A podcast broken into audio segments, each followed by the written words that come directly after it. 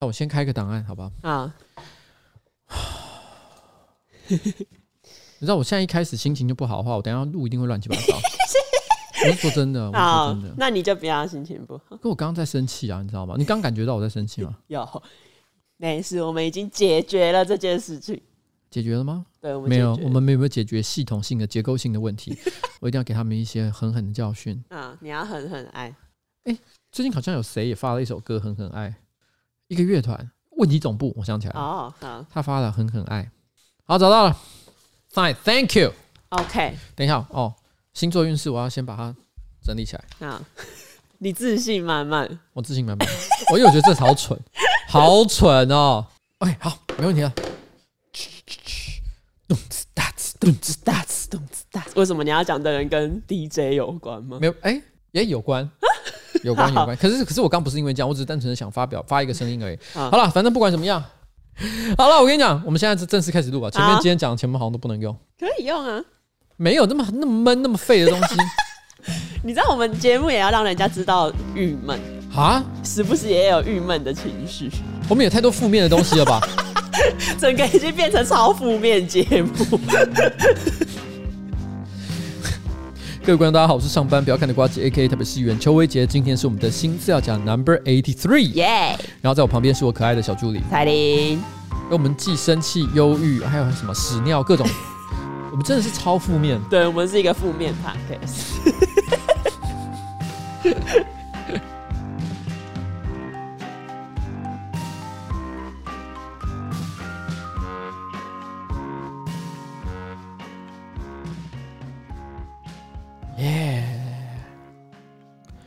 你知道吗？其实我好像有，我不要乱讲医学常识好，但我隐约记得，就是有些人忧郁的时候，当然可能是因为他真的遇到不好的事情，嗯、但也可能是他体内的一些内分泌不太正常。我记得好像有一个什么血清素吗，还是什么的，不知道是多还是少的时候，你的心情会容易忧郁。嗯、所以每次当我这个心情不好的时候，我就会一直在想，哎、欸，是不是我体内某一个化学不够平衡？嗯。我没有，我只是突然间想到这件事情，就是我心里在想，是不是我不是我的错，就只是你体内的一些运作出了一点问题。对，我需要一点点外在的刺激，改变这一个激素的平衡。嗯，举例来讲，为什么我今天一来我就跟大家说要不要喝茶？嗯，我点了一个我平常不会点的东西，仙草仙草拿铁。哦，有没有糖？你是不是有点无糖？没有没有，我这次有点糖。哎、欸，很棒，你知道吗？因为我就是觉得。仙草拿铁感觉好舒服，今天好热，带、哦、有一点冰，嗯、一点糖，然后再加上夏天感的仙草。OK，哇，这样的奶茶，舒服吧？舒服。所以，我们这边呢，等一下只录二十分钟。就要先中断去拿饮料，对，现在听起来超不专业。哎、欸，那我分享几个，我之前看一本书，然后因为他也是有讲到类似的东西，然后他就有分享几个，就是如果你想要转换心情，你可以做的几件事情。好，你要说，你要然后然后我也有亲身实践，你要说什么？没有，我只是说你要讲什么，你我在听啊。好，那反正书上面就说，你们的时候接触一些大自然的东西，会对你的心境转换有帮助。这不是废话？不是不是，他说的是，比如说，当然最基本的就是你出去散步、公园之类的。到目前为止还是很废话。可是他说，如果你工作的附近没有什么公园，然后可能夏天很热，你也不想出去，那你可以用手机打开大自然的图片看。他说，即使是这样，也会有些微的帮助。不是我，那我觉得最简单的是打开你的 Windows 电脑，然后呢，把所有的视窗都关掉，你的桌面蓝天白云，这样是不是就可以了？那你可以找一些你喜欢的风景，像我就会开大峡谷的照片。然后他说，因为你看到那一些自然的图，你接触到自然，你就会觉得自己很渺小，就会突然觉得那一些烦恼好像不算什么。这样，你不要露出一个傻眼的表情。不是我，我我我刚真的很认真的想要听你分享一些很棒的资讯。这是真的啦，这本书郭信存郭幸存有推荐。郭幸存是专家吗？欸、我好像不太能算吧。他的职业很需要转换心情，好不好？好吧，反正我们不要再讨论废话太多哈。我我避免下个礼拜又出现各种刊物，各种心理学专家他特别来讲，当你感觉到自己渺小的时候，你可能会想要纵身跳下峡谷，寻求极端的解决之道。不是不是，不是这种极端的方式。好啦，OK，我们先先来上周刊物一下。好，上周因为上周你不是讲到库龙吗？我跟你讲，其实我觉得观众又要骂我了，因为我又要讲说，其实我早就知道。你早就知道？哎、欸，我不知道你有没有剪进去，但是我明明记得那时候我我有一度有讲巨俊业，在讲库龙的时候，我一度心里在想说，库龙是呃，因为我分不清楚他是乐团还是人的名字。你记不记得？其实我有讲这件事情，所以我一度想要讲具俊晔，然后那时候你有直接跟我讲说，那就是库龙哦，真的、啊？对，所以其实是我，哎、欸，我误导了你。你可能没有把那一段剪进去，但我发誓，你现在回去找那个档案，真的有。好，我印象中是有，我真的有。那时候我那时候就想说，呃、没事，我帮你背书，我有讲这句话，所以导致你误会。对，所以其实我知道，啊，我知道应该好像不是这样。嗯，但当然第二个我就没有注意到，嗯，因为第二个就是说有观众指正，就说不是江源，是江源来，没错，这个部分的确是我讲的。嗯、然后呢，而且我的确，我可能看名字的时候，我只看到江源两个字，嗯，然后 你可能看到江源来哪里哪里，然后你以为那个来是跟在后面，我可能看到的是这样子，江源来来台。开演唱会。我只觉得说好好笑哦，你以为他打错？对，什么叫江源来来台？但现在你知道了，我知道了。好，那你要讲一句，原来是江源来啊！原原来是江原来啊！没错，这是上周刊物。好。然后因为上个礼拜我有讲到一个有一个听众投稿说数手指可以灵魂出窍的故事，就很多人反映说，哎，这个剧情好像跟一个美剧叫做《三人要守密，两人得死去》的剧情很像，但这我也不知道，因为我也没有看。反正总而言之，这是一个参考资讯，没错，不能算是刊物了啊，因为这个也不算是错误。对，然后搞不好人家有真的有这样的经历，也不能去怀疑人家。好，哦，以上哦，就这样。OK，接下来进入到你很有自信的上周星座运势。哎，因为我觉得很荒唐，而且这完全打中我的内心。好，上周星座运势，我想要讲天秤座。那就你会发现你的前世今生非常的复杂。嗯，大 S 是天秤座。对，我先我先讲这个故事，其实很有趣。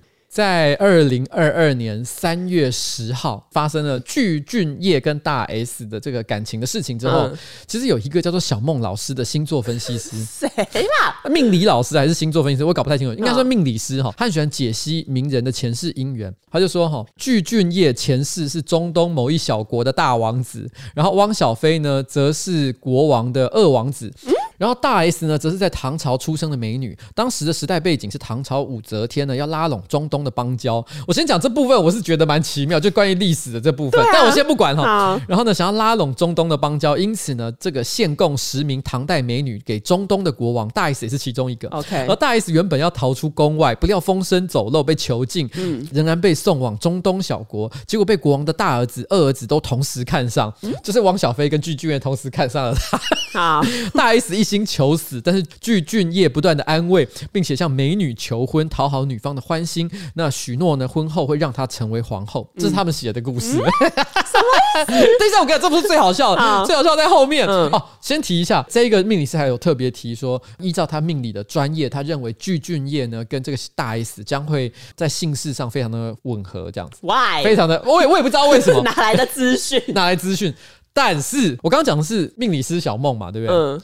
我有个朋友，他就突然之间发现一件事，他说同样一个人，也就是命理师小梦，他在九个月前，二零二一年的六月，嗯，那个时候呢。大 S 刚跟汪小菲离婚的时候，嗯，他也写了一段，他写的是这样：命理师小梦指出，大 S 前世是大和女子，研读中文，在清朝的时代随日本商人到中国经商，担任翻译。某天，他跟随老板到上海谈事情的时候，因为当时日本与中国发生冲突，大 S 被一群人绑到山边勒索取财，幸好一位将军路过解救，两人产生情愫，将军热烈的追求这个大和女子，两人情定上海，将军就是汪。小菲的前世，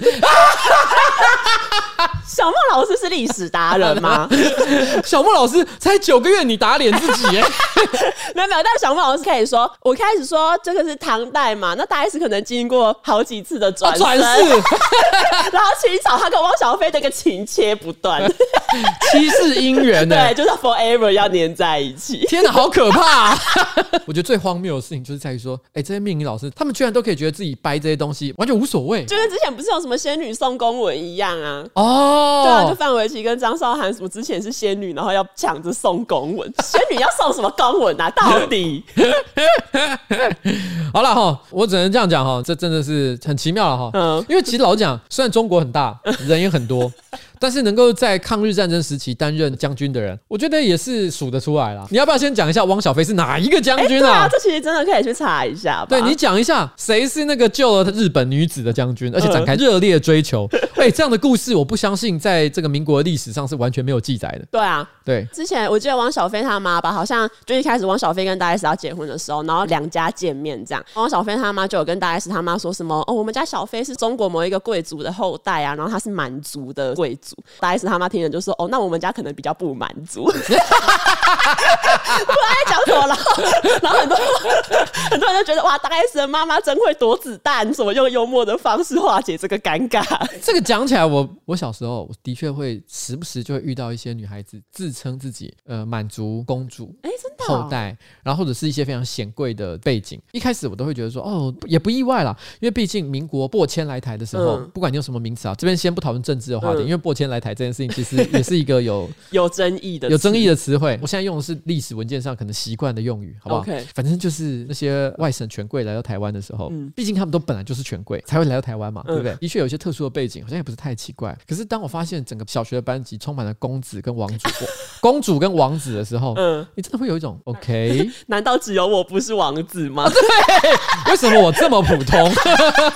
可是我觉得这件事情，我也不是说有小朋友爱说谎或者干嘛的。我觉得这很可能，其实大家都有一些很久远的关系。嗯、就好像其实如果去翻我家的族谱的话，网上还是可以一路签到一些莫名其妙的名人，什么姜太公之类的。哦嗯、真的、哦？对，就是他可能会讲说谁跟你有过一些什么姻缘或者是干嘛的。可是你这些东西已经不可考了。嗯，所以我从来都不会去拿我我家族谱的故事拿来说嘴，因为我觉得不重要。嗯、那个已经太多神话在这背后了。哎、欸，你是姜太公的后代？不是，就不重，不是 会被吸引的人就是我。会觉得，哎、欸，你是姜太公好酷啊、哦！不重要，不重要。我基本上我从来都不去讲这些事情，就是因为我觉得这些东西很可疑啊。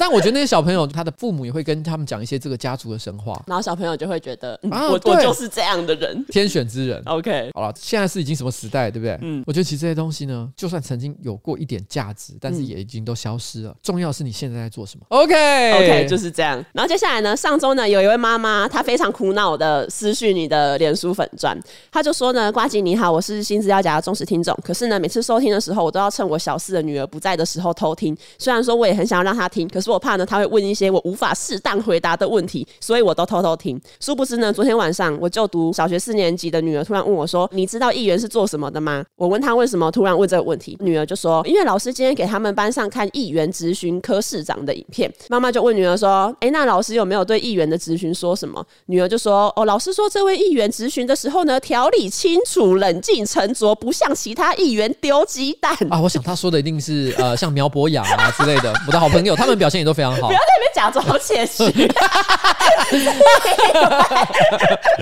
然后那个女儿就问说：“妈妈，你知道这位议员是谁吗？”妈妈就说：“议员的名字是什么？”我女儿说：“好像姓邱。”我第一时间就想到瓜吉，然后跟我女儿说：“是不是邱威杰议员？”随后我 Google 邱议员的照片，跟我女儿确认，果真没错。然后呢，妈妈就跟女儿说：“我是瓜吉的粉丝，我也都有在听瓜吉的 podcast，还有一位可爱的小助理一起主持。”然后呢，我女儿说她也想听，请问我该让她听新资料夹吗？谢谢。我决定了，我们为了这一位忠实的观众，从今天开始，我们以后在每一集前面都要加上一个警语，什么叫做“小四学生可不可以听”？本集小四学生可以听。你以为你写不能听，小四学生就真的不会听吗？大家都当过小孩子。我是觉得是这样哈，我不太喜欢在话题上受到任何限制啊。没错，所以一些成人的，不管是跟性爱有关，还是一些比较禁忌的事情，我还是觉得希望可以自由的想讲就讲。但是呢，如果今天只是单纯的一些屎屎尿尿，我觉得小朋友应该。还可以啦，塞油 A 的东西，小事照听。但是如果我们今天这一集，我们真的很确定我们会讲到非常成人的事情，那我们就警告各位家长，嗯、不适合给小学生听。这位妈妈，你就可以斟酌。我想这样就是一个很好的这个做法，对不对？可以。谢谢这位太太，谢谢这位妈妈，也谢谢这位国小的老师，还有这位小四可爱的学童。然后，然后，嗯，什么？你要讲什么？没有，我没有要说什么，我只是说我很感动。好，那接下来就是到我们本周的第一则新闻。第一则新闻呢，台中一中音乐老师暴怒事件。虽然说应该已经很多人知道，不过我大概讲一下到底发生什么事情。反正就是台中一中呢，前一阵子有一组学生，他们就是上音乐课嘛，然后依照老师的要求准备了四十分钟的报告，主题是中国传统乐器。可是上台报告前呢，老师看了一下简报，老师就觉得，哎、南北管啊、千王魂曲啊这种东西不符合指定的主题，所以有关的页面全部都需要删除。学生就觉得，哎、我本来准备四十分钟的报告啊，被删到是。剩十分钟，那剩下的时间我就直接干脆直接打开课本照念呐、然后老师这样一看到，当然就是觉得很暴怒嘛。但是老师最后还是有让学生把那些被删掉的画面报告完。老师跟学生争执的同时，旁边有一位学生把整个画面都录影下来，PO 到网络上，这个事件才爆发出来。可能要爆发到现在，其实也一阵子了。然后老师在前几天就是也有出来说，他觉得非常抱歉，然后也愿意跟学生道歉。这样，老师还有就额外说，他其实没有要贬低南北管或者是什么千王歌，他反而是长期推广南北管。这样，你知道吗？我那时候发现很有趣的事情，在我的同温层里面，绝大多数人都在骂说，哎、欸，这个老师很不好，让这个学生不愿意让他做独立思考。嗯，但是如果你离开这同温层，比如说你到雅虎奇摩的新闻页面下面的留言，嗯、哇，全部都在挺老师，因为他们觉得现在的学生真的是好乱七八糟，难教，难怪搞出什么三一八太阳花。可是我觉得这大家在看新闻事件上很容易产生的一个问题，就是会把自身的问题带入到这个新闻事件当中。Yes，譬如说，我觉得我是年轻人，嗯，然后我常常觉得我的师长、我的长辈都在压抑我，那我就会觉得说，在这个新闻事件当中，可恶的是个老师。嗯，然后同一时间你会看到那些长辈，他可能也觉得说，现在的小孩真是太忤逆了，明明跟他们说要支持韩国瑜，就他居然去把票投给蔡英文。气到啊！你看国家现在变这么乱，嗯，就是因为这些年轻人乱投票，所以他们会把这件事情呢，全部都用他自己的既定印象去想，而没有去思考一件事情，就是他其实是一个独立的事件。没错，今天不管是这个学生还是这个老师，他们其实都是一个非常独立的个体，他们可能会犯的错，其实都跟你自己的经历是没有任何关系的。嗯，第一波讨论的时候，我觉得同温层是比较倾向这些学生哈，很勇敢，讲出了自己的诉求啊，老师很坏，但我觉得这个说法没有什么太大的问题。因为的确可能有这部分的现象，嗯，但我有看到一些比较极端的论述。这个老师哈，就是华国思想的余毒。从影片里你不会得到他是华国思想的遗毒这个对对 对啊。而事实上，其实我后来有看到有一个朋友，他可能对这个学校状况是比较了解一点的。他有说，其实这个老师呢，基本上思想是应该是比较偏毒的哦。所以就是说，其实他并不是像大家所想象的。华国思想，其实都是很想当然的论点。但后来我们又看到另外一波，开始有人说，其实这个老师是一个被长期霸凌的对象，因为他可能因为长相、年纪大的关系，所以有人说什么他是风干橘子皮。哦，对对对。也有人说他那个报告，有人特别用白云的照片来暗喻这个老师，所以导致这个老师呢就是不堪受辱，嗯因此对这个报告产生很大的愤怒。那大家看到这边的时候，突然间又觉得，哎，对呀，还在那边说什么小孩子什么做报告自由独立思想啊，结果。其实都是在欺负老师而已嘛。嗯、这一波其实后来受到非常多媒体的报道，没有错，更助长了我刚刚讲雅虎奇摩新闻下面那一波长辈留言的 那个气焰，嗯、因为他们更觉得，哦、你看吧，哦、小朋友就是坏啦。对，什么你现在什么教育改成这样，不能体罚小朋友，就是会这样忤逆老师，就开始讲到体罚。对。但是，但这件事情很奇妙的是，很快的大家会发现这句话也是错的，因为它其实也只是一个推论，它有点像是中一中的校友彼此针对这件事情呢，可能提出了一些自己的观察。但事实上，其实当初讲说哦，这个白云图像的那个人，其实后来也出来道歉，他发现他没有经过求证，他以为是这样，但其实不是，完全没有什么白云的图像。对，所以就是说，其实这件事情谁助长了这一波，就是我觉得哈，全民进党我个人最推崇的政治人物哦，王浩宇先生。民进党里面只有一个政治人物我喜欢的，就是王浩宇，最棒。对，一生推，他真的好优秀。他直接就把这个哈未经查证的消息贴出来，因为我觉得他很明显是想当个清流啦，对，就像他过去想当的那样，想要有一个逆风的说法，说这个老师很可怜。嗯，后来呢被证实说这个消息是错的，连当初发文的人都出来道歉的时候，嗯。他不甘不愿的发了一篇有点像是道歉，但又其实不是道歉的东西，因为他还是讲了半天牵拖了，就说这个学生也是有不对的地方啊，完全不懂他在讲什么。优秀到这个程度，桃园是不该罢免他。对，我真的觉得这些桃园人搞什么？他现在去高雄选了哈，我觉得高雄选民眼睛真的睁大，该投给谁你知道了吧？对，没错。这么棒的人。但是我要讲一下，但我要讲一下，学生完全没有问题吗？其实我觉得不是诶、欸，对，嗯，我认为这件事情，学生很可能也有一些事情是真的激怒到老师，而且可能未必是一时之间的事情。我以前小时候曾经写过一个报告，我就是不想做大家都做的报告，嗯，科学研究报告我不要。我那时候做了什么呢？那时候我念建中的时候，学校有一个地方叫面食部，但是因为它的卫生不是太好，我们当年常常开玩笑，就是很容易在面里面吃到蟑螂的部位。然后我那时候做了一个科学报告，就是要吃多少碗的牛肉汤面可以凑齐一整只蟑螂。嗯。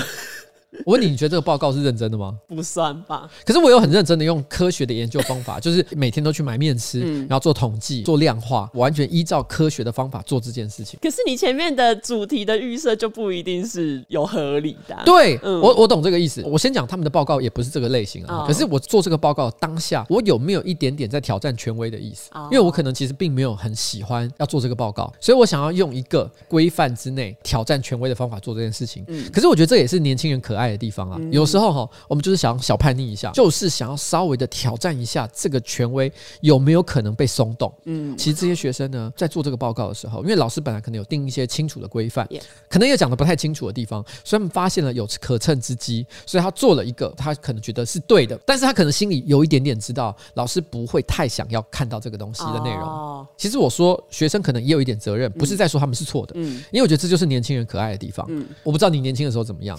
今天回到我的高中时代，嗯，我只要发现任何当权者、校长、训导主任，然后呢，老师，他们只要露出任何的弱点，我铁定是戳到他爆的。欸就像我国中的时候，就比如说有一个好像学务主任吧，他就是光头。然后那时候我们学校的很多学生，也就是会很皮，然后会四处就是在那边在墙上写说什么哈哈哈光头主任。然后每次他经过，大家就会窃笑。你这个只是这就单纯的是讲人家不好看的这件事情。我觉得重点不是这样，但但这也是一个点，因为学生就是会做这种事情。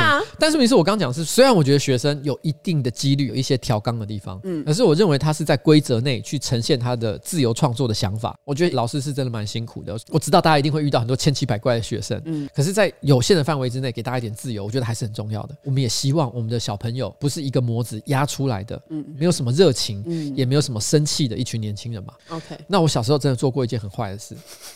你感觉做过不止一件很坏的事。我以前很讨厌我们高中的音乐老师，嗯，因为他就是很喜欢教条式的教学，我说一你就做一这样。对，有一次他在上课的时候教大家唱歌，因为大家唱的方式可能不符合他的想象，他就很用力的，他很用力，他的手掌拍打的钢琴，咚咚咚咚。我叫你们这样唱，来跟着拍子，咚咚咚咚，因为他的态度很凶，嗯，对着学生破口大骂。天哪！我当场觉得说这老师好鸡歪哦。那个老师其实没有帮他取一个绰号，叫宾士两百。为什么？因为呢，他那时候开着一台宾士两百的车子，他非常的宝贝他。每次只要到了下课休息时间，你都会看到他拿着块抹布清水，呃，在擦自己的车。对，他每天都在擦他的车，因为他应该是宾士什么两百一或什么之类，在大概像这样的型号啊。然后那一天下完课，我那时候看到老师的冰箱板停在那个楼下，我就从我口袋里面掏出一把钥匙，用力的刮，在他车门刮了一痕。不行！天哪，你超坏的！我先讲一件事情，嗯，做这件事情真的是不太应该。你就是一个失控的臭学生。对，我不得不讲，年轻的高中生就是有可能会做这种事情。因为血气方刚的时候，我们都会想要以暴制暴。但现在大家有受文明的熏陶了，对，就不会再以暴制暴。我们就不会再做这件事情了。我们现在已经变成了是我们的车子会被人家刮一痕的人。刚刚讲到白云，我觉得这件事情最可怜的，真的是白云没错。对啊，他就是莫名被牵拖进来啊。他不只是被牵拖进来，你要想想看，当大家拿白云的长相作为批评一个人的象征的时候，嗯，整个社会甚至包含白云本人都没有人来指证说白云并不是负面的象征。哦，全部人都立刻接受了一个暗示，叫做看起来像白云真的很烂哦。啊，你知道吗？大家已经预设一个立场，就是白云就是烂了。就是要被拿来笑，这样好可怜哦！哎、欸，如果这个社会真的大家有一点良心的话，你应该先接受一个事实，其实白云呢也不过就是不是那么主流的长相而已，不用吧？就不至于新闻铺天盖地，然后默默接受这个暗示。对，好，讲完这个音乐老师的新闻呢，接下来我们要来上一堂有趣的音乐课。反正呢，我们现在这个音乐赏析时间，我们邀请我们的 VJ 叫瓜个逼，瓜个逼。等我一下来啊！为什么会有突然有这个音乐赏析时间？当然就是因为上个礼拜因为音乐老师的事件，然后每天都被这些新闻洗版。那上礼拜呢，刚好有一位艺人，他也发表了他的新歌，就是小 S 徐熙娣。我们的 VJ 瓜个逼对他的这一些歌有一些想法。好，来各位。你知道吗？其实昨天啊，我是为什么会突然想到这件事情？是因为我看到我们家的瓜瓣大 S，我是瓜瓣大 S，就彩铃呢，他突然之间在他的 Facebook 上发了一篇文章，他说：“哎、欸，有够难听。”他就贴了小 S 的那个九九乘法表，没错。哎，我当下听了以后，是真的觉得他很难听，是真的很难。为什么要我 wake up？因为今天你要考。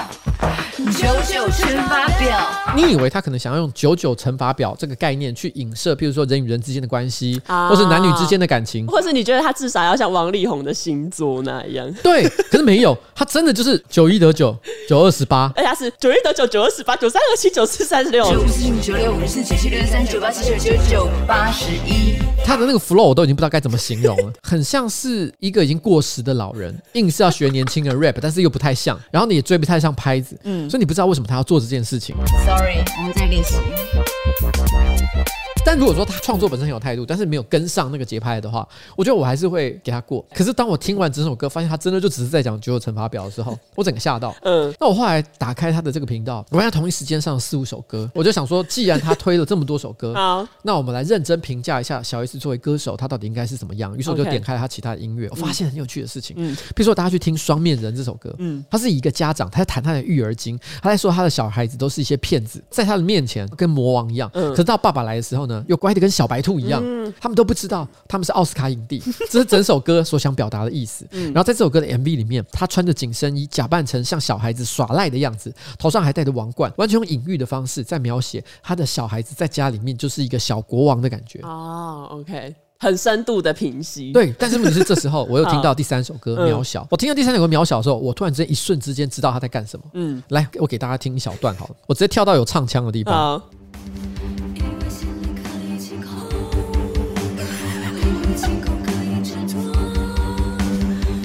来，各位，大家发现了吗？原来从九九乘法表到刚刚的双面人，还有到渺小，他都是在用王菲的曲风跟唱腔去唱儿歌。这个发现非常有意思。天哪！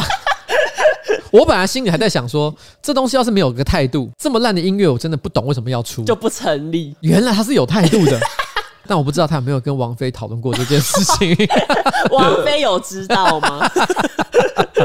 好了，但我觉得哈，基本上他把这几首歌创造出来之后，嗯，我认为他是有一个很棒的点了。基本上他已经把他的地位提升到跟方文山同样一个等级。哦，因为他就是自己创作词曲，不只是创作词曲。你知道方文山他后来因为创作的词曲呢，可能真的是太受欢迎，所以有纳入到这个国中小教材里面。没错，你看他写的所有乘法表。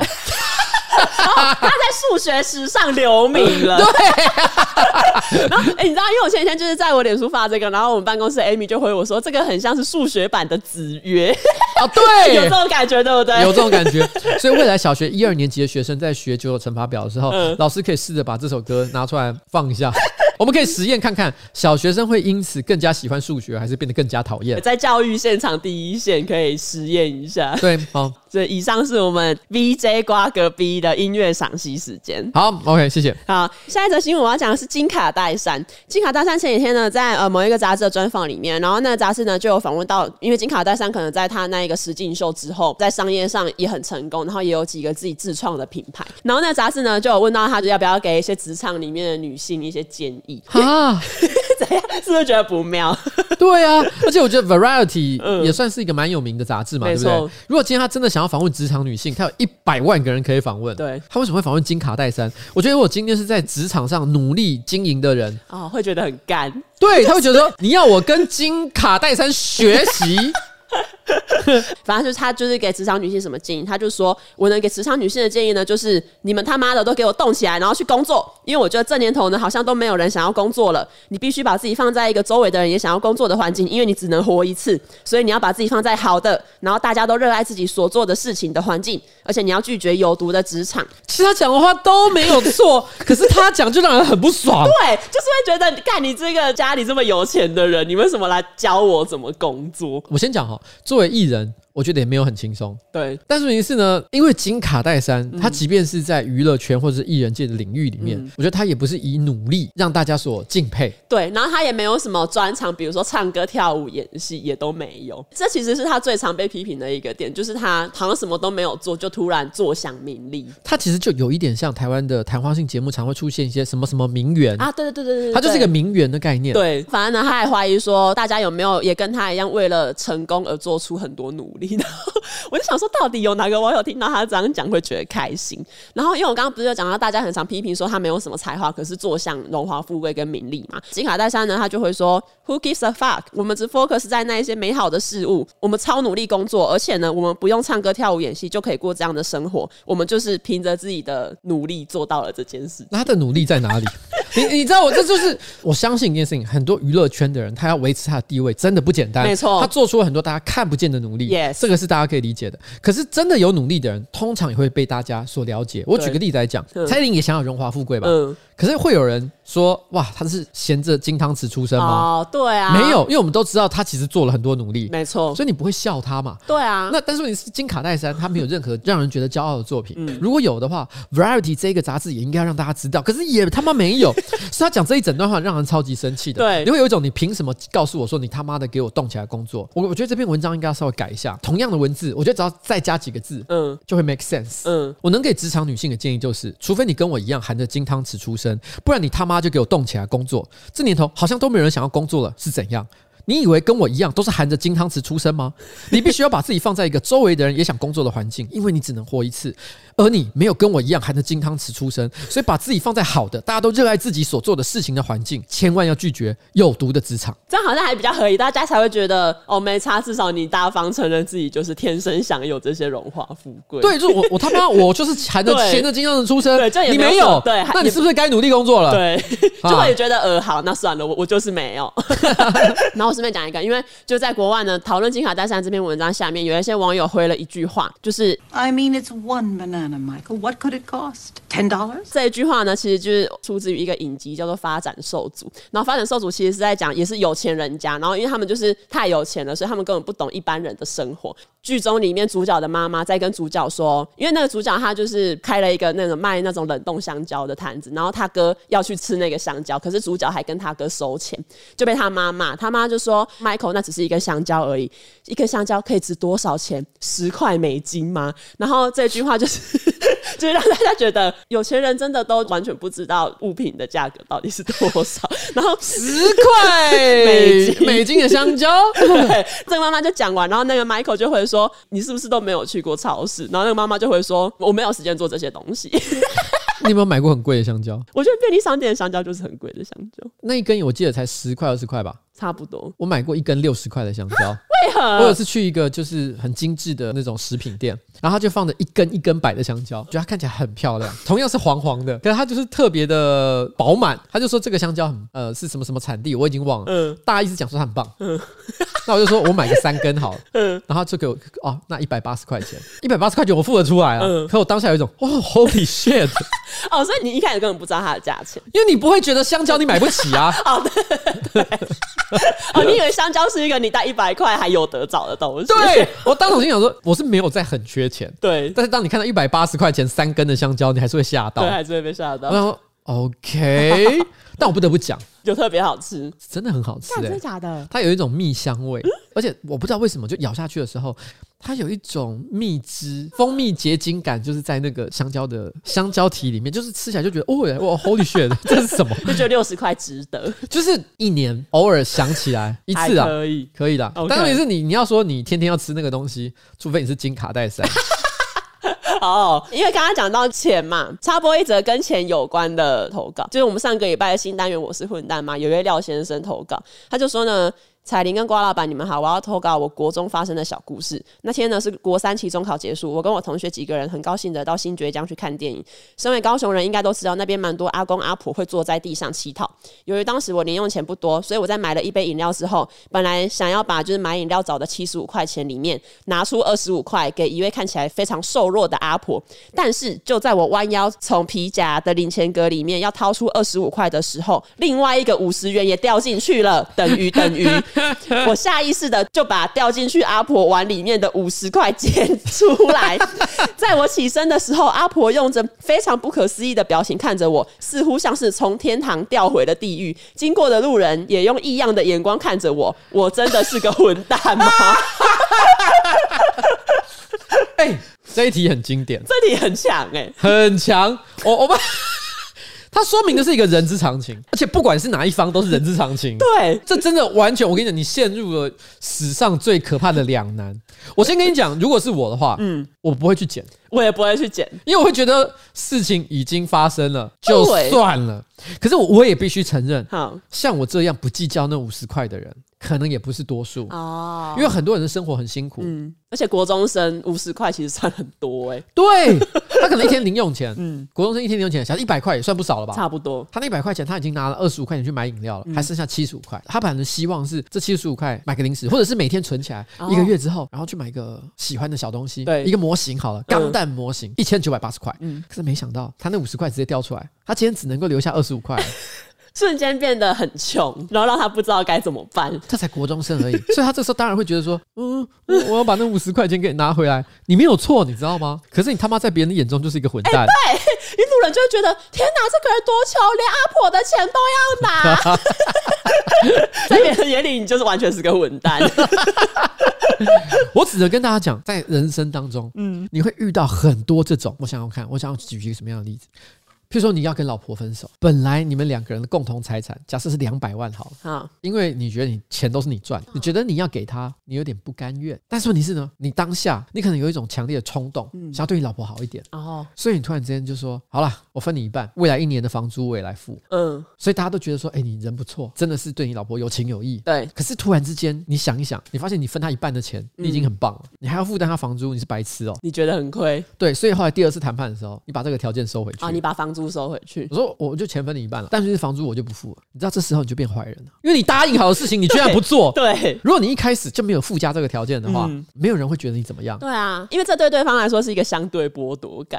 对，他会觉得说，哎、欸，讲好了不是这样子。嗯、他的姐妹淘可能会一起七嘴八舌说：“天哪，这个男人 不是个男人。”还好你离婚了，对，一定会补一句：“还好你离婚了。”我刚刚讲只是一个很微小的例子。对，其实我已经遇过不知道多少类似这种类型的情况，所以我后来得到一个结论。OK。人生最重要的事情就是不要让自己陷入这种处境哦。有一些发生的事情，嗯，你可能觉得有一点遗憾，有一点委屈，但就让它过去。对，OK。如果你不想当个混蛋的话，好。但是我有另外一个建议啊，我会选择这么做，是因为我是个懦弱的人。但是如果我今天是一个坚强的人，你该拿什么就拿，当个混蛋有什么关系？哦，这也不错。我可以讲一个故事。怎么啦？这故事跟彩铃有关。什么东西？我前阵子才跟李依晨聊到这个话题，因为李依晨也是一个有话直说的人，他真的是有任何遇到他觉得不爽的事情，他会直接讲。嗯，他这点很棒。嗯，那那时候他跟我聊到这方面的事情，我就说彩铃也是这样的人。为什么呢？因为去年的时候我曾经讲说，哎，如果一季哈，我觉得就是业配比较多一点，然后呢有盈余到某个数字以上的话。我们就发点奖金，嗯，然后但是我没有讲奖金是多少，因为我觉得奖金的计算还是要看当时的状况来定，所以我没有讲的太清楚。然后我记得发了两季之后，因为之后是是我很忙，那时候我想说等我过一阵子再来想想该怎么发。我记得过了可能一两个礼拜，因为我那时候真的是太忙了，我有记得这件事情，可是我一直想说等过一阵子再来算这件事情。嗯，我还记得那时候彩玲就很一脸严肃的走到我座位来说：“老板，请问一下奖金在哪里？” 哦，对耶，而且你还跟我说没有任何恶意，我只是想了解，对，只是想知道一下。然后我后来发了，你马上问说，请问一下跟上一次为什么不一样？哎，对对对对我，我先讲一件事情，嗯，我觉得这非常好，因为我跟你讲，我都愿意回答这些问题，而且这是很应该的。对啊，所以你也你也觉得我没有生气嘛？对不对？我就很直接的跟你讨论这个问题。嗯，但这就是当一个混蛋的勇气。就如果你不是脾气好的人，你是那种很叽歪，老板可能就会觉得，干啊，就是没法，你催什么催？你觉得我不会给你吗？对啊，公司都要倒了是怎样？我跟你讲，因为我那时候就有跟李依晨聊这个话题，说、嗯、我有可能忍一个月都没讲，都不好意思说，那、哦啊、甚至于可能一整季又过去，我心想说啊，可能公司最近状况不太好，嗯、那我们大家共体时间，所以我一句话都没有说，嗯、但是会闷在心里面，但不表示我不记得或者忘了或者不在意，嗯、我单纯就是一直觉得，嗯，怎么那么奇怪，啊、老板为什么不发奖金？但是也是我觉得彩铃很好的一个点，就是他直接来质问老板说，哎、欸，啊，那个钱在哪里？这样不给是不是？对啊，因为我觉得就是要直接问啊，不然你闷在心里干嘛？闷在心里得不到答案。哎，所以我才要讲一件事情，就是那时候我跟李依晨就在讨论，这也许是一个世代的差异。因为在我那个年代，我们都觉得温良恭俭让是一个做人的基本美德，所以我觉得我这个世代的人通常比较不敢问这件事情，我们不太想当混蛋。嗯，但问题是呢，我觉得现在这个世代年轻人好像蛮普遍，大家都觉得，哎啊，不然 啊，不然怎样？嗯，就是会觉得沟通还是要直接一点。对他们就会直接讲，老师你的规定里面又没有说不可以讲到下一个学期的课程内容，就是会觉得如果我讲的事情是很正常的，那对方如果因为这样要伤感情，那就算了，因为我也没有做错什么事情。这样好了，反正我只是跟这位呃廖先生讲一下，就是说，嗯、我觉得你没有错，嗯，但你真的是混蛋，但希望你可以有当混蛋的勇气。好，就这样啦。OK，啊，下一则新闻，下一则新闻，我不知道对你来说有没有差异。现在的新闻是发生在台南，然后有一个女生，她前一阵子跟朋友去一间早餐店用餐，她点了法式吐司，可是拿到之后，她却发现，哎、法式吐司里面怎么有肉松？她就超不爽，她就跟店家说想要重做，然后店家没有重做嘛，店家帮她把那个肉松挑掉而已。可是女客人就觉得你一定要重做，店家拒绝，店家说呢，肉松本来就是法式吐司里面本来就有的料，而且因为你已经吃过了，所以我才不要帮你重做。女客人就觉得。哦，你这个店家态度怎么那么差？他就说想要退款，店家就觉得我干嘛要退款给你？因为你一开始也没有讲嘛，而且你已经吃了。拒绝之后，那个女客人就把餐点丢向柜台，离开的时候呢，摔计算机，还把饮料翻倒，弄脏地板，然后店家就整个傻眼。但是因为这个就引出了一个问题：地域差异，就是你吃的法式吐司里面有没有肉松？没有，有哎、欸，我从小吃的法式吐司一定要有肉松。My God，我跟你讲，有一个英文单字就是 abomination，你有听过吗？嗯，就是在讲这种。法式吐司夹肉松，abomination 就有点像是，比如说，假设今天是一个传统保守的神父，他看到人兽交。他看到一个非常离谱，他的教区里面有一个信徒在跟他家的小羊做爱，嗯，他看到超生气，他就会说 abomination，你们这些亵渎上帝的生物怎么可以做这种事情？嗯、太恶心了。而我觉得法式吐司夹肉松就是这种等级的东西。啊，真的假的？没有人这样在做，他叫法式吐司哎、欸。对啊，你问一下法国人，你尊重一下法国人好不好？法国人有在给你他妈放肉松的吗？没有。可是问题是哦，我刚刚问了一下，杰克他也是高雄人，嗯，他说有啊。不是都有肉松吗、啊、？Yes，还要加美那操他妈，那就是你们这些高雄的 abomination，给人家乱改。对，你们有在尊重法国的传统吗？对，可是可是纯就这个新闻来讲，我觉得他跟上一个新闻是异曲同工之妙。嗯，因为他也是都是两个人其实都没错。因为这个人他可能就就跟我一样，嗯，他从小吃的法式吐司是没有加肉松的，所以他觉得他理当，他觉得他要求一个正统的法式吐司本身也没什么错。嗯，那老板呢，他拒绝帮他重做，因为他已经咬了一口。没错，你还要我帮你重做，这不公平吧？嗯，但是问题是。对于那个客人来讲，他一定没有想过里面有肉松，所以才会直接把它咬下一口。他也是要咬下那一口，他才会发现嘛。对对对，不然怎么知道里面有肉松？他没有发现，可是他就是在决定 being a jerk，当一个混蛋。可是问题是，我觉得其实这件事情哈，在商言商，我觉得因为这个老板，如果他站在一个息事宁人的角度，其实他真的重做一个，其实也没差。对，也不会上新闻。对，但是问题是，其实以这个客人的角度来讲，今天就算这个店家拒绝了他重做一份的要求，嗯，他也没有那个权利在那边翻箱倒柜。对啊，弄脏人家的店。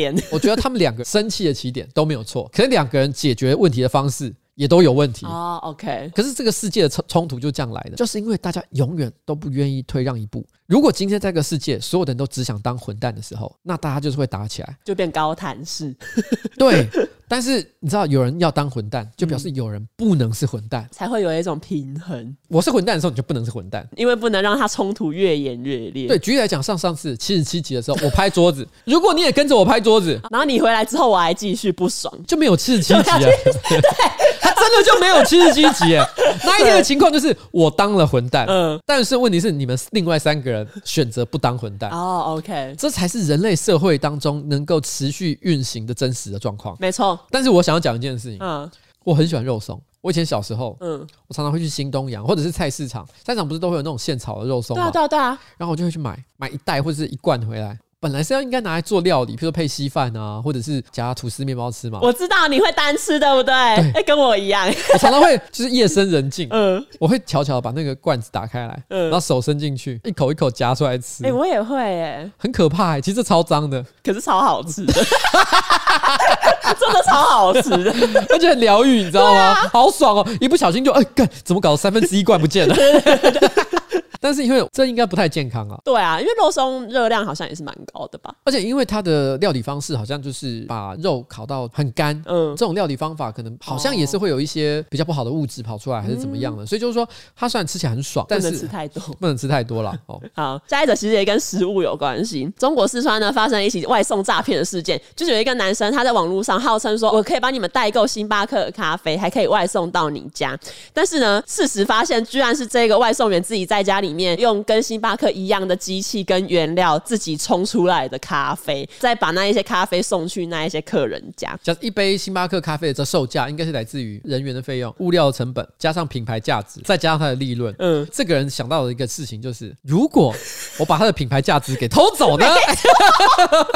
品牌价值的差价我赚了，其实很聪明哎，好可怕哦！因为他很厉害，他说他的器材、原料，包括什么糖浆、新冰乐的基底，都是用跟星巴克一样的。就他虽然是做违法生意，可是他算有一点良心哎。对，因为他可以选择用低廉成本，我就是泡咖啡给你嘛，啊，反正就是咖啡嘛，我就就是三合一粉，三合一粉嘛，牛奶嘛，随便帮你打两泡。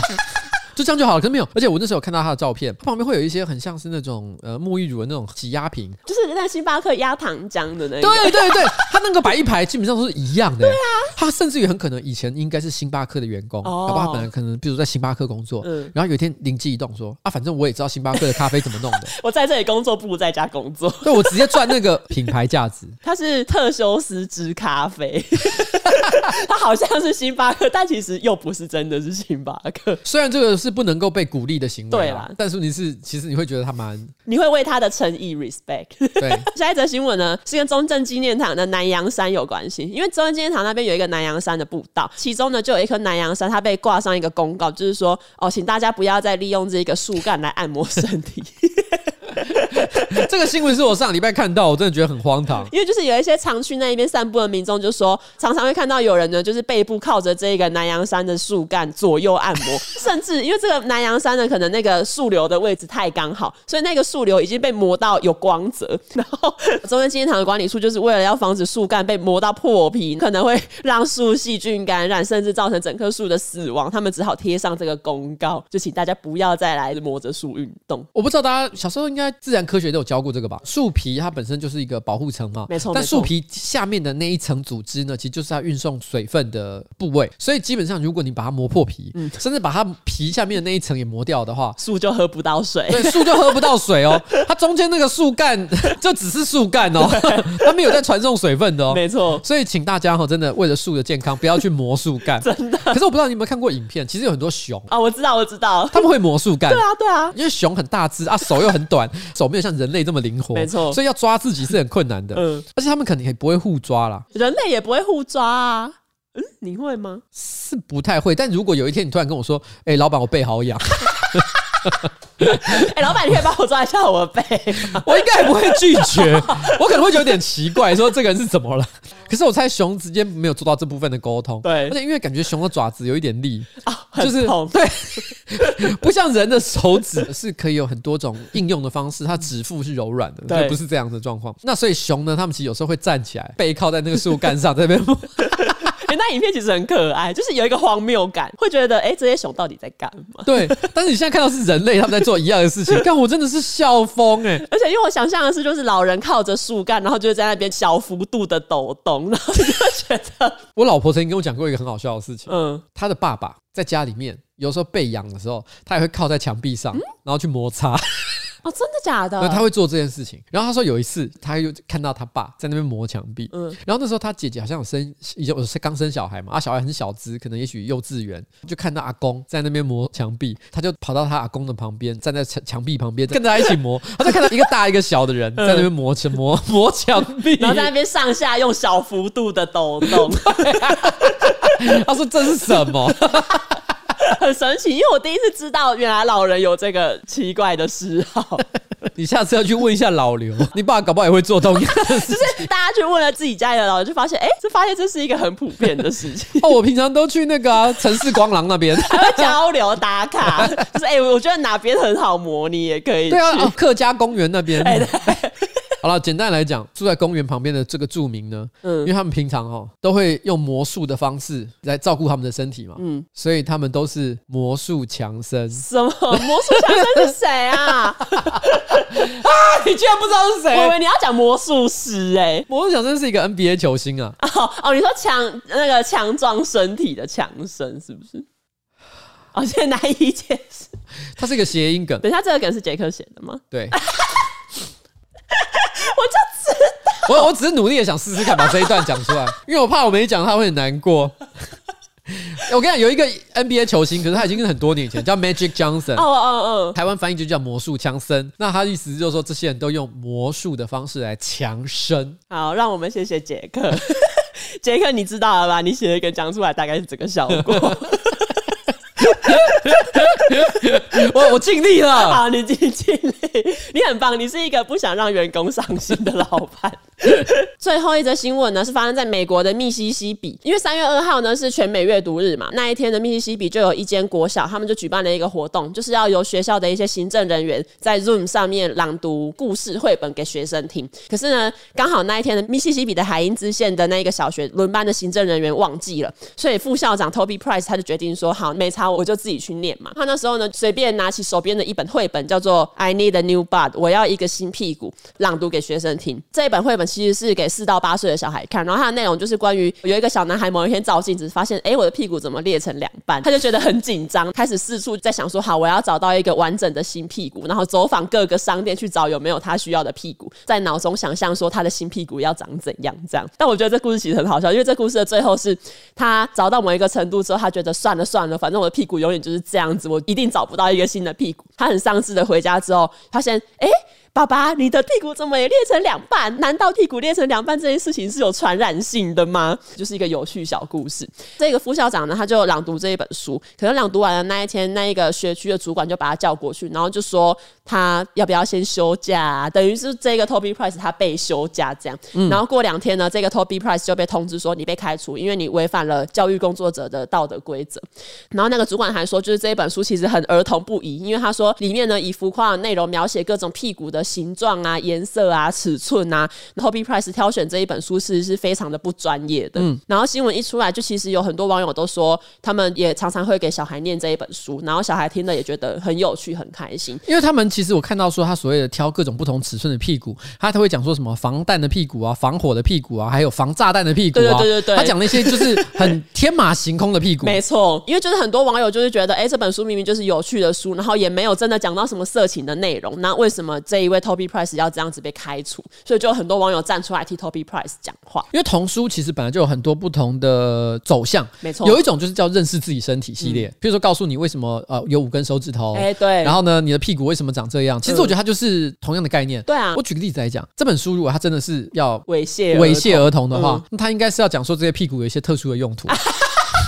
图解屁股使用的十种方法，对，可是他并不是这个意思。嗯，其实我觉得某种程度上他在告诉你说，其实屁股长相是什么一回事。然后他有一个很有想象力的写法，没错。所以我觉得听起来还蛮算蛮可爱的，也蛮像童书的一个一个做法。对啊，但是你可以看到，就是说，像上次之前不是有提到有一个市长，他就是也是因为因为那一本书里面有写的什么呃六百多个什么给儿童写作的题目，然后里面有一个写下一个你不愿被妈妈看到的性爱场景。对对对，因为像这样，他们也觉得说，哎，这个东西不可以。儿童色情还是怎么样的、啊、哦？猥亵这个青少年，让青少年得到一些错误的性资讯。嗯、其实这些东西都是这些保守派他们其实有点让人匪夷所思的地方，因为他们很可能本来出发点都是非常良善的，没错。希望这些年轻人或者是某些学龄前的儿童去认识一下自己的身体而已，这是非常合理的一件事情。可他马上就觉得哇，怎么很大的危险？而且因为这件事情，其实在美国那边有引起一些讨论，因为最近这几个月美国有那个禁书风潮嘛，一些很经典的故事，比如说什么使女的故事啊，然后梅冈城故事都被一些保守派当做是有害的图书，梅冈城故事有拍成电影，然后使女的故事有拍成影集，没错。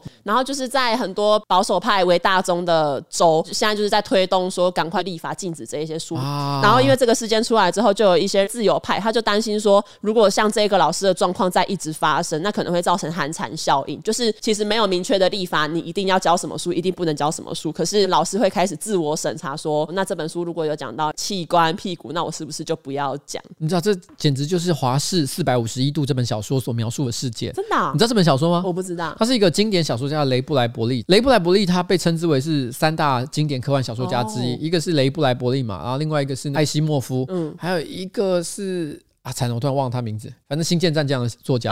然后，然后呢，雷布莱伯利他这本小说呢，华氏四五一度，他指的是小说的主角，他是消防员。嗯、可是他在想象中的未来的消防员的目的不是为了救火，是为了焚书。他们看到书就要烧掉。华氏四百五十一度指的是烧书的时，烧书的温度。嗯，所以他其实在讲一个就是控制大家接触知识的时代。其实有一点点就像是现在在描述的这种情境的发展。没错。那。不论怎么样，我希望这个世界不是往越来越保守、专制的方向去走。我希望这个世界是越来越自由的。没错。然后我们希望我们的小朋友，嗯，不管他是中一中的学生，还是我们在说的这个密西西比海因兹县的这个小学生，或者是呃家长投稿的那一个小学四年级的学生，我都希望他们能够享有一个自由而且可以独立思考的世界。OK，那这个未来我们就要好好的守护。OK，就这样啦。那我们今天的节目差不多到此告一个段落，谢谢大家。